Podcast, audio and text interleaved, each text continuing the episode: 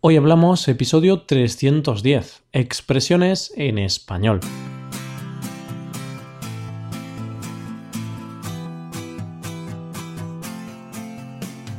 Bienvenido a Hoy Hablamos, el podcast para aprender español cada día.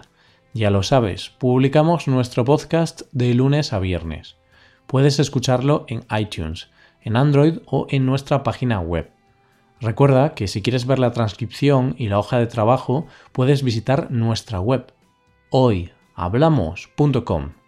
Y por un precio muy económico puedes hacerte suscriptor premium. Además, también verás que existe la posibilidad de reservar clases con nosotros. Así que no esperes más y haz que tu español pase al siguiente nivel. Dicho esto, bienvenidos un día más a un nuevo episodio de Expresiones Españolas.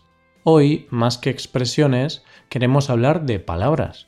Palabras que te pueden hacer vivir situaciones de lo más cómicas e inesperadas. Hoy hablamos de palabras que te pueden llevar al error.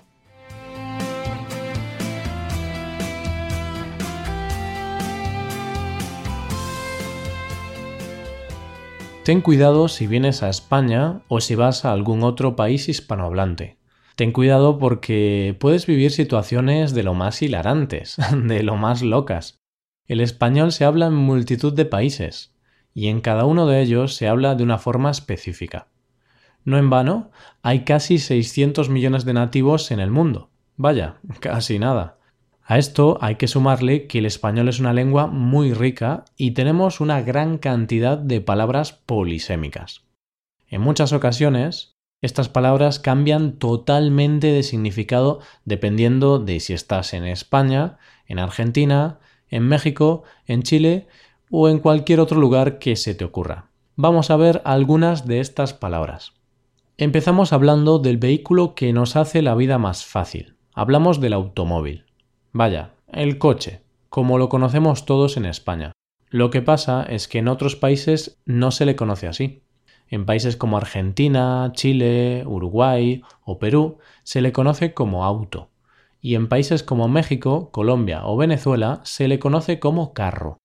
Incluso he leído por ahí que en Guatemala se conoce al coche como cerdo. perdona, perdona que me ría, pero me estoy imaginando la cantidad de situaciones cómicas que se pueden dar con esta palabra le dices a tu pareja, oye, espera que voy a aparcar el cerdo. Qué bueno.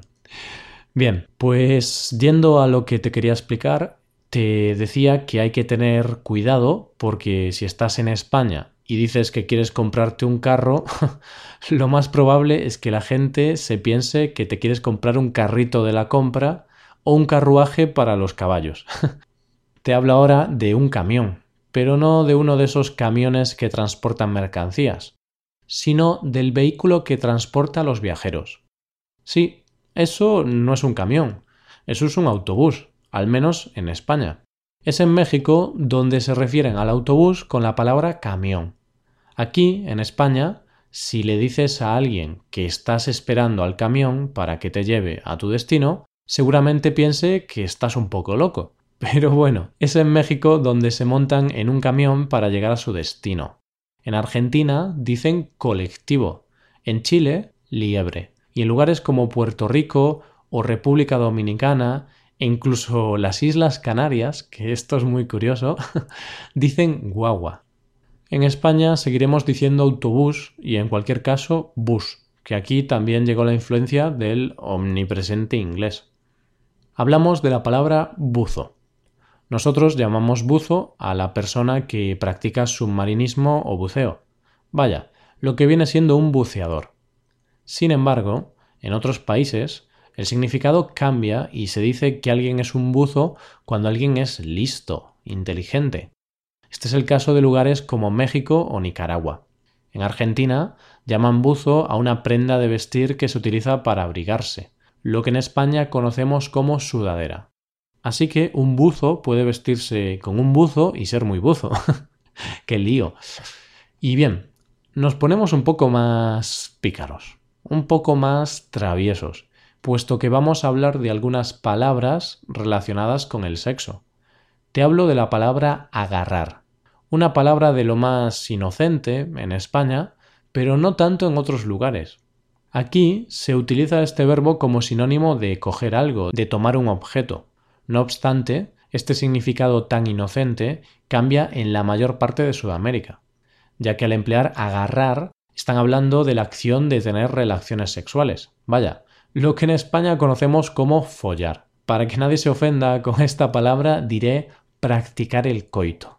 Aunque tengo que decir que en España se utiliza casi única y exclusivamente la primera. Bueno, también podemos decir hacer el amor. Suena mucho mejor que follar.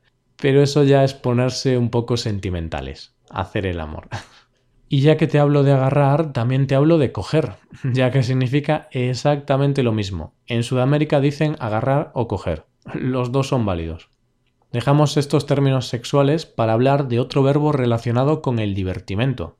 Hablamos del verbo tomar un verbo con muchísimos significados y usos. Nosotros lo utilizamos para, por ejemplo, tomar un taxi, tomar una ducha o tomarse una broma mal. Nosotros no le damos tanto el significado que le dan muchos países hispanohablantes. Y es que en esos países no dicen que van borrachos. Normalmente dicen que van tomados, es decir, que han tomado demasiado alcohol. Mientras que en España, como te he dicho, vamos a decir que vamos borrachos o que vamos bebidos. Es muy raro escuchar aquí que alguien diga que está tomado. Pasamos ahora a la palabra pluma. En España hablamos de una pluma principalmente cuando queremos hablar de las formaciones que cubren el cuerpo de las aves. También hablamos de una pluma cuando nos referimos a una pluma estilográfica, un instrumento clásico de dibujo técnico y de escritura. Eso sí, no hay que confundirlo con un bolígrafo. Pues en países como México sí lo hacen, sí existe esa mezcla. Por tanto, lo que en España conocemos como bolígrafo, en México le llaman pluma. En Colombia le dicen esfero y en Argentina lapicera. ¿Quién nos iba a decir que un bolígrafo o boli, como lo conocemos en España, se podía llamar de tantas maneras distintas? La siguiente palabra de la que te quiero hablar es cuchara. Una cuchara es un utensilio con el cual comemos. Es el utensilio de las sopas. Mmm, qué ricas están las sopas. Especialmente las sopas de mi madre. Bueno, pues una sopa se come con una cuchara. Pero ten cuidado si dices esta palabra en Venezuela, porque estarás diciendo otra cosa totalmente distinta. Allí, en el país sudamericano, hablan de una cuchara para referirse a la vulva.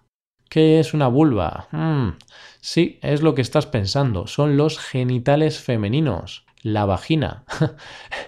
Como puedes ver, el significado cambia totalmente. Así que ten cuidado con lo que metes en la boca, porque no es igual meter una cuchara en la boca en España que en Venezuela. bueno, con esta última palabra nos acercamos al final de este episodio. Antes de acabar, te queremos animar a que te hagas suscriptor premium.